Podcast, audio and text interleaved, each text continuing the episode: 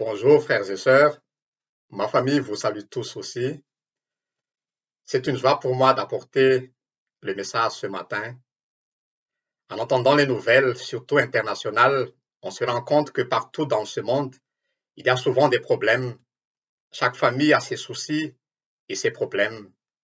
Les conséquences du Covid en sont un exemple. En tant que chrétiens, nous avons le privilège de nous encourager régulièrement les uns les autres parce que nous avons la clé du bonheur.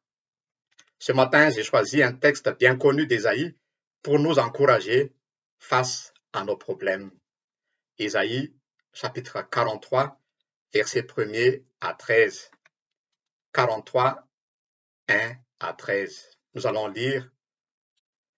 Maintenant, voici ce que dit l'Éternel, celui qui t'a créé Jacob, celui qui t'a façonné Israël. N'aie pas peur, car je t'ai racheté, je t'ai appelé par ton nom, tu m'appartiens. Si tu traverses de l'eau, je serai moi-même avec toi. Si tu traverses les fleuves, ils ne te submergeront pas. Si tu marches dans le feu, tu ne te brûleras pas, et la flamme ne te fera pas de mal. En effet, je suis l'Éternel, ton Dieu, le Saint d'Israël, ton Sauveur. J'ai donné l'Égypte en rançon pour toi, l'Éthiopie et Saba à ta place, parce que tu as de la valeur à mes yeux, parce que tu as de l'importance et que je t'aime. Je donne des hommes à ta place, des peuples en échange de ta vie. N'aie pas peur, car je suis moi-même avec toi. Je ramènerai ta descendance de l'Est et je te rassemblerai de l'Ouest. Je dirai au nord, donne, et au sud, ne retiens personne. Ramène mes fils des pays lointains et mes filles de l'extrémité de la terre. Verset 7. Tous ceux qui portent mon nom, que j'ai créé pour ma gloire, que j'ai façonné, que j'ai fait. Fais sortir le peuple aveugle qui pourtant a des yeux et les sourds qui pourtant ont des oreilles. Que toutes les nations se rassemblent que les peuples se réunissent, lequel d'entre eux a révélé ces choses, lesquelles nous ont façonné les premiers événements, qu'ils présentent leurs témoins et se défendent, qu'on puisse écouter et dire c'est vrai. C'est vous qui êtes mes témoins, déclare l'Éternel, ainsi que mon serviteur, celui que j'ai choisi, afin que vous sachiez, croyez et reconnaissiez que je suis, avant moi, jamais aucun Dieu n'a été formé, et après moi, jamais aucun autre n'existera. C'est moi, moi seul, qui suis l'Éternel, et il n'y a aucun sauveur en dehors de moi. C'est moi qui ai fait des révélations, qui ai sauvé, qui ai annoncé les événements. Ce n'est pas un de vos dieux étrangers. Vous êtes donc mes témoins, déclare l'Éternel, que c'est moi qui suis Dieu. Je le suis depuis le début et personne ne peut délivrer qui que ce soit de mon pouvoir. Quand j'agis, qui pourrait s'y opposer? Rappelons qu'Ésaïe prophétisait après la division d'Israël en deux, et il adressa l'essentiel de son message à Juda, le royaume du Sud dans les environs des années 700 avant Jésus-Christ. Ésaïe condamna le formalisme et le ritualisme de son temps. Beaucoup de Juifs sont plongés dans l'idolâtrie. Ésaïe avait déjà annoncé que Babylone déporterait Juda en exil, car le peuple s'était détourné de l'Éternel. Nous voyons ça dans chapitre 39, versets 6 à 7. Nous savons que l'exil a eu lieu un siècle après Ésaïe. Mais dans son amour infini, Dieu donne ses promesses du salut. Le chapitre 43 fait partie des chapitres qui prophétisent principalement le retour de la captivité de Babylone. Il se trouve de belles paroles d'encouragement face à la souffrance. Nous allons voir ce matin euh, trois points. Et comme premier point, nous allons voir l'identité d'Israël est basée en Dieu. Deuxième point, Dieu se révèle à son peuple d'une manière continuelle. Et troisième point, le peuple est le témoin de Dieu. Nous allons tout de suite voir notre premier point. L'identité d'Israël est basée en Dieu. Israël appartient à Dieu. Le verset premier nous parle déjà. Maintenant, voici ce que dit l'Éternel, celui qui t'a créé, Jacob, celui qui t'a façonné, Israël. N'aie pas peur, car je t'ai racheté, je t'ai appelé par ton nom, tu m'appartiens. Dieu a créé Israël, le peuple existe à cause de lui. Dieu le connaît bien. Dieu exhorte son peuple à ne pas craindre les épreuves et leur donne trois raisons d'avoir confiance dans notre verset premier. Je t'ai racheté, Dieu a dit. Je t'ai appelé par ton nom et tu es à moi. C'est Dieu qui l'a racheté. J'avais mentionné le contexte de la prophétie d'Ésaïe. C'est l'exil de Judas à Babylone. Pour racheter Israël, Dieu va vendre l'Égypte, l'Éthiopie et Saba dans le verset 3. Aussi au verset 4, des peuples en échange de ta vie. Selon un commentateur, le Seigneur a récompensé Cyrus, le monarque perse, d'avoir libéré les enfants d'Israël en permettant que lui et son fils Cambis prennent possession de l'Égypte et des royaumes environnants. Saba était le vaste domaine qui s'étendait entre le Nil blanc et le Nil bleu, contigu à l'Éthiopie. La possession de ces territoires n'était pas un simple don, mais le prix d'un rançon. Cette triple déclaration est également valable pour nous les chrétiens. Dans les différents versets dans la Bible, nous voyons d'abord, nous avons été rachetés par le sang précieux de Christ. Le premier épître de Pierre, chapitre 1er, 18 et 19. Jésus, le bon berger, nous appelle chacun par notre nom. Jean 10, verset 3. Nous sommes à Dieu et à son Fils, Jésus-Christ, selon Jean, chapitre 17, verset 6. Le chrétien n'a aucune raison de craindre les épreuves, sachant à quel prix il a été racheté, sachant qu'il est personnellement connu du Seigneur, Jean chapitre 10, verset 27, et que personne ne peut l'arracher de sa main et de celle du Père, Jean 10, 28 et 29. Il est trop précieux à celui qui l'a aimé, l'a racheté et à qui il appartient. Jean 17, verset 24. Frères et sœurs, notre identité est donc en Dieu. Nous sommes assurés en lui. N'ayons pas peur, n'ayons pas peur du Covid ou d'autres maladies. Ne sois pas avoir la peur concernant notre avenir ou peur d'un problème qui se présente à nous. Cela ne veut pas dire qu'il ne faut pas faire attention, non. C'est toujours bien de suivre toutes les euh, déclarations ou euh, ce que l'État donne pour que nous puissions suivre d'une manière oui, rigueur.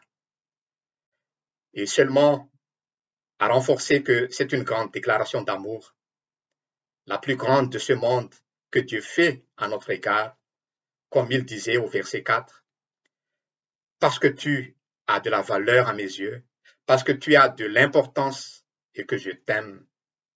Paul a bien dit aussi que rien ne pourra nous séparer de l'amour de Dieu. Romains 8, 38 et 39. Nous avons de la valeur aux yeux de Dieu. Il ne va pas nous abandonner dans nos problèmes. Les causes, les intensités et les durées de nos problèmes sont toutes gérées et maîtrisées par Dieu. Il sait le bon moment, le comment et les moyens pour nous aider à nous en sortir. Dieu donne la vraie assurance. Deux fois dans le texte est mentionné N'aie pas peur au verset 1 et le verset 5. Le problème à affronter nous fait peur et la peur nous paralyse. On n'arrive plus à bien réfléchir quand on a peur. La peur ne change rien à la situation dans laquelle on vit. La peur augmente le problème, mais la peur est normale. Seulement, il ne faut pas rester longtemps avec elle. Dieu nous encourage de ne pas avoir peur. Nous allons voir notre deuxième point. Dieu se révèle à son peuple d'une manière continuelle. D'abord, Dieu est le guide de son peuple. Deux fois aussi, il y a l'affirmation Je suis moi-même avec toi au verset 2 et verset 5. Les interventions de Dieu dans les épreuves révèlent qui il est réellement. Au verset 12, il est écrit C'est moi qui ai fait des révélations, qui ai sauvé, qui ai annoncé les événements. Ce n'est pas un de vos dieux étrangers. On trouve trois verbes liés à la création au verset 7. Tout ce qui porte mon nom, que j'ai créé pour ma gloire, que j'ai façonné, que j'ai fait. Donc, les trois verbes, créer, façonner et faire. Comme le peuple porte le nom de Dieu, et à cause de son nom, il ne cesse pas de travailler pour que son peuple marche de plus en plus dans l'obéissance. Le travail de Dieu le travail que Dieu poursuit dans leur vie a pour but qu'ils dépendent de plus en plus en lui, de plus en plus de Dieu même. Il y a une sorte de renouvellement constant à travers les expériences de la vie. Le fait de les ramener de loin, les, des quatre coins pour revenir dans leur pays, est un processus de la formation continue pour le renforcement de l'image de Dieu dans le cœur de son peuple. Le verset 5 et 6, nous allons lire. N'aie pas peur, car je suis moi-même avec toi. Je ramènerai ta descendance de l'Est, et je te rassemblerai de l'Ouest. Je dirai au nord, donne, et au sud, ne retiens personne. Ramène mes fils des pays lointains, et mes filles de l'extrémité de la terre. Pour nous aussi, chers amis, Dieu nous assure de, sa présence et de son accompagnement dans nos difficultés. Il manifeste sa responsabilité en notre faveur. Il a mille manières pour nous manifester cette réalité. Imaginons que tu aies un problème administratif quelconque. Je me propose de t'aider, mais après moi, un ministre propose aussi de t'accompagner pour résoudre ton problème tu choisis qui?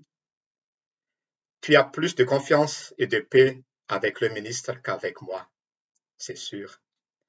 N'oublions pas que si nous passons aujourd'hui par une épreuve, c'est pour nous fortifier en vue de devenir solides. Faire confiance à Dieu aujourd'hui nous fait grandir spirituellement. Dieu œuvre constamment dans notre cœur pour que nous ressemblions à Christ. Romains 8, 28 et 29. Quand Jésus a été sur cette terre, il avait une bonne image de Dieu à 100%. Donc le but de Dieu pour nous, c'est que nous ressemblions à Jésus pour que nous ayons la bonne image de Dieu en nous.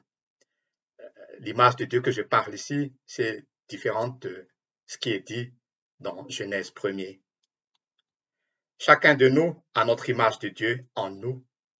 L'image de Dieu en nous détermine notre comportement de tous les jours.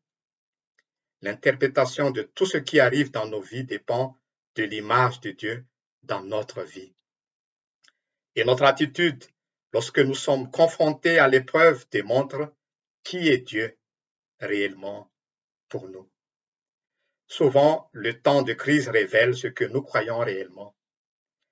Il faut dire qu'on a toujours deux images de Dieu en nous.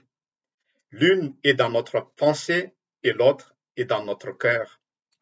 Les deux ne sont pas toujours pareils. Ce qui est dans notre pensée peut être de la théorie, une sorte de connaissance intellectuelle nourrie par ce que nous entendons de lui, par la lecture de la Bible ou les prédications qu'on a entendues. Mais l'image de Dieu dans notre cœur est cachée aux autres. Il peut arriver que nous-mêmes, nous ne soyons pas tout à fait au clair sur cette image de Dieu dans notre cœur. Lui seul le sait. Seul Dieu qui peut lire son image dans nos cœurs, dans ce qui est en nous-mêmes. Cependant, cette image de Dieu au fond de notre cœur qui se manifeste dans nos vies de tous les jours, à travers les difficultés que nous rencontrons, l'image de Dieu dans notre cœur se renforce et de plus en plus bonne car on le connaît plus à travers son intervention en notre faveur. Soyons honnêtes, frères et sœurs, je suis sûr que chacun de nous a parfois manqué de confiance envers Dieu à cause d'un problème qui le touchait. Peut-être les soucis personnels, soucis professionnels ou d'autres difficultés ont-ils pris de dessus sur notre relation avec Dieu? Ou une épreuve nous a-t-elle submergé de douleur, la perte d'un être cher par exemple? Peut-être sommes-nous découragés par le problème que traverse notre pays Découragés par le comportement de tel frère ou de telle sœur à notre égard.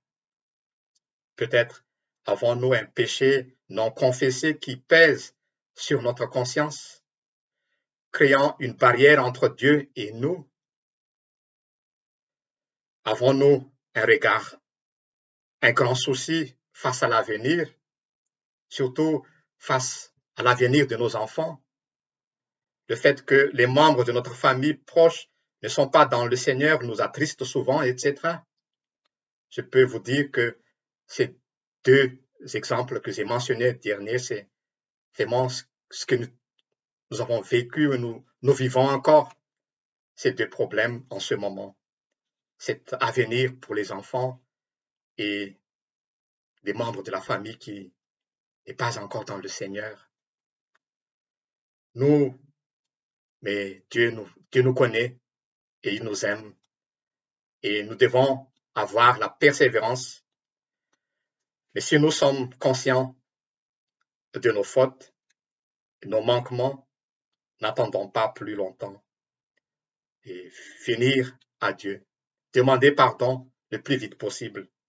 Souvent, à travers, à travers les diverses circonstances de nos vies, la vraie image de Dieu devient de plus en plus claire dans nos cœurs. C'est par la relation profonde et les expériences vécues dans la vie que cette image se forme et se concrétise exactement.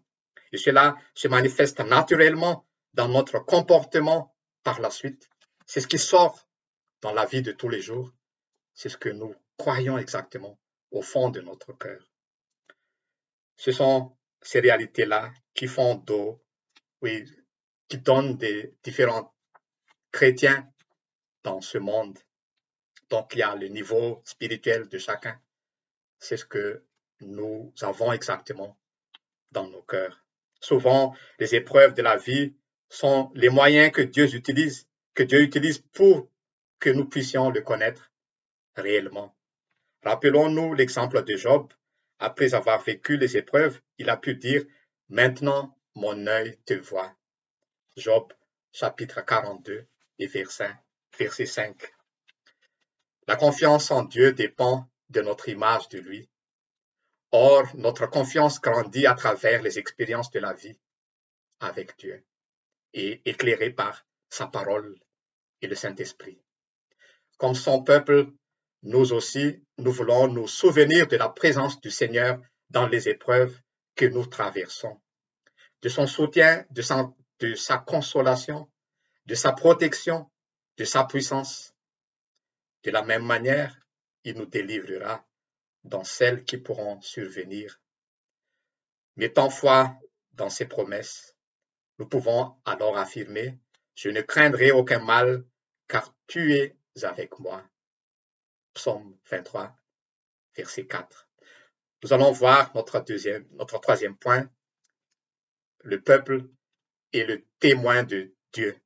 Le peuple est le témoin de Dieu. Dans et Dieu et le je suis, déjà dans Exode 3, 14 et aussi au verset 11 à 13, dans ce, texte d'Ésaïe 43, Dieu ne change jamais. Il est toujours le présent. Il dit je suis. Il se manifeste sous sa forme pleine, sans ombre de variation. Il est présent maintenant comme il l'a toujours été jusqu'ici. Il s'implique dans la situation de son peuple. Et nous allons voir, nous allons lire encore le verset 11 à 13. C'est moi, moi seul qui suis l'Éternel, et il n'y a aucun sauveur en dehors de moi. C'est moi qui ai fait des révélations, qui ai sauvé, qui ai annoncé les événements. Ce n'est pas un de vos dieux étrangers. Vous êtes donc mes témoins, déclare l'Éternel, que c'est moi qui suis Dieu. Je le suis depuis le début, et personne ne peut délivrer qui que ce soit de mon pouvoir quand j'agis qui pourrait s'y opposer? Dieu est l'unique, personne ne l'empêche d'agir pour le bien de son peuple. Le verset 11, c'est moi, moi seul qui suis l'Éternel, et il n'y a aucun sauveur en dehors de moi. Le pronom personnel moi symbolise la personne qui parle. L'identité de Dieu est là. Il assure son engagement et il assume à 100% sa responsabilité pour Israël. Le verset 9 à 12, nous allons lire encore aussi, que toutes les nations se rassemblent, que les peuples se réunissent, lequel d'entre eux a révélé ces choses, lesquels nous ont annoncé les premiers événements, qu'ils présentent leurs témoins et se défendent, qu'on puisse écouter et dire, c'est vrai, c'est vous qui êtes mes témoins, déclare l'Éternel, ainsi que mon serviteur, celui que j'ai choisi, afin que vous sachiez, croyez et connaissiez qui je suis. Avant moi, jamais aucun Dieu n'a été formé, et après moi, jamais aucun autre n'existera. C'est moi, moi seul qui suis l'Éternel, et il n'y a aucun sauveur en dehors de moi. C'est moi qui ai fait des révélations, qui ai sauvé, qui ai annoncé les événements. Ce n'est pas un de vos dieux étrangers. Vous êtes donc mes témoins, déclare l'Éternel, que c'est moi qui suis Dieu. Vous êtes donc mes témoins. Israël est le témoin de la fidélité de Dieu. La vie de ce peuple sert comme un témoignage de la toute-puissance de Dieu. Pour nous chrétiens aussi, il n'y a pas d'autre solution à nos problèmes en dehors de Dieu. Dieu est la, meilleure solution de tout, ni l'argent, ni l'intelligence humaine. Avant d'entreprendre des actions pratiques, venons vers lui avec nos problèmes et mettons notre confiance en lui. C'est lui qui nous conduit vers la bonne personne, vers le bon médicament si nous sommes malades, vers la solution à notre problème. Et tout ce qui se passe dans notre vie sert comme témoignage. Nous sommes sauvés pour cela. Rappelons-nous encore aussi, acte 1er, verset 8. Vous serez mes témoins, disait le Seigneur Jésus. Comment vivons-nous nos souffrances? Est-ce que nous courbons toujours notre tête comme ceux qui n'ont pas de solution? Est-ce que nous plongeons toujours dans les lamentations ou les murmures? Ou est-ce qu'il faut se forcer pour faire semblant que tout va bien dans la vie, qu'il faut toujours se réjouir, que les chrétiens ne pleurent jamais, etc. Je crois que les deux extrêmes ne sont pas le principe de Dieu. En face de ce monde qui nous entoure, certaines décisions de nos dirigeants, par exemple, certaines peuvent être bonnes, certaines peuvent être mauvaises selon nous, les décisions qu'ils prennent. Est-ce qu'il faut se taire et prier seulement ou est-ce qu'il faut réagir et dire quelque chose? Est-ce qu'on doit suivre ceux qui font la grève ou des revendications ou murmurer constamment? Dans ce cas de Covid, c'est cette histoire de vaccin, combien ça donne des sujets partout et depuis longtemps. Oui, nous devons toujours bien réfléchir. Comment agir dans ce monde? Qu'est-ce qui est sage à faire? Dans quelle situation les chrétiens doivent-ils élever leur voix? Et à quel moment ou dans quelle situation faut-il se taire et attendre et de prier seulement? Ce n'est pas toujours facile de trouver l'équilibre, mais nous avons le Saint-Esprit, le bon conseiller. Avec lui, le bon chemin à suivre est toujours possible à trouver. À mon avis, chaque cas est unique. Chaque pays est unique. Donc, à affronter avec sagesse, avec sagesse et avec une bonne réflexion ensemble, toujours entre frères et sœurs, mais pas seuls, pour qu'il y ait un encouragement mutuel. Si possible, chercher le maximum de renseignements avant d'agir et de ne pas oublier que l'esprit de notre Dieu est un esprit de force, d'amour et de sagesse. De Timothée 1er, verset 7. Donc, il faut agir. S'il faut agir, bien poser des questions. Pourquoi? À qui? Quand? Avec qui? Et comment? Etc. Le chrétien est donc témoin de sa vie que Christ est vraiment le Sauveur et le Seigneur et qu'il peut apporter la solution de tout. Il est témoin de la vie éternelle, témoin de la grâce de Dieu. La définition de martyrio en grec, d'où vient le mot martyr, c'est être un témoin, porter témoignage en français. Dans cette pensée, le texte d'Ésaïe 43 se réfère, entre autres, à la traversée de la mer Rouge, au verset 2 de notre texte. Si tu traverses de l'eau, je serai moi-même avec toi. Si tu traverses les fleuves, ils ne te submergeront pas. Si tu marches dans le feu, tu ne te brûleras pas et la flamme ne te fera pas de mal. Le témoin montre dans sa vie que Dieu le conduit en gérant avec son aide le problème. Nous ne pouvons pas toujours échapper à l'eau et le feu, mais Dieu nous accorde son secours pour que ces choses ne soient pas les dernières paroles pour notre vie. Il est vrai qu'il y, y, a des chrétiens qui sont morts à cause des souffrances terrestres et il y en a beaucoup qui ont été et seront encore aussi des vrais martyrs. Et peut-être je vais mourir comme martyr ou par un accident ou par une maladie.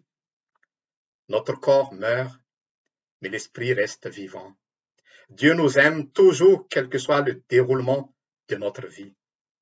La mort m'est un gain, disait Paul, car il savait qu'il resterait toujours dans la présence éternelle avec Dieu. Philippiens 1er, verset 21. L'esprit continue la vie éternelle avec Dieu.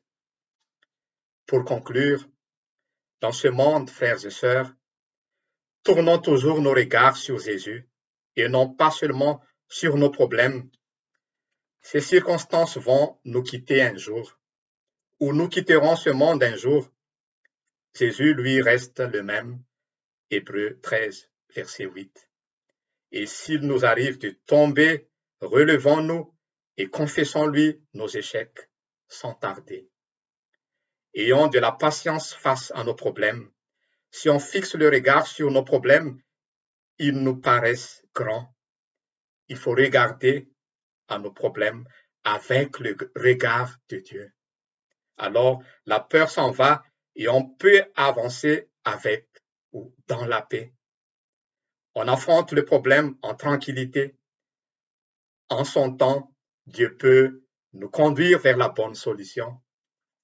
Ça peut être sur cette terre et dans sa présence ou dans sa présence éternelle. Donc, je m'arrête ici. Que Dieu nous bénisse, que nous continuons la marche. Nous sommes plus que vainqueurs avec Dieu. Que Dieu nous bénisse tous. Amen.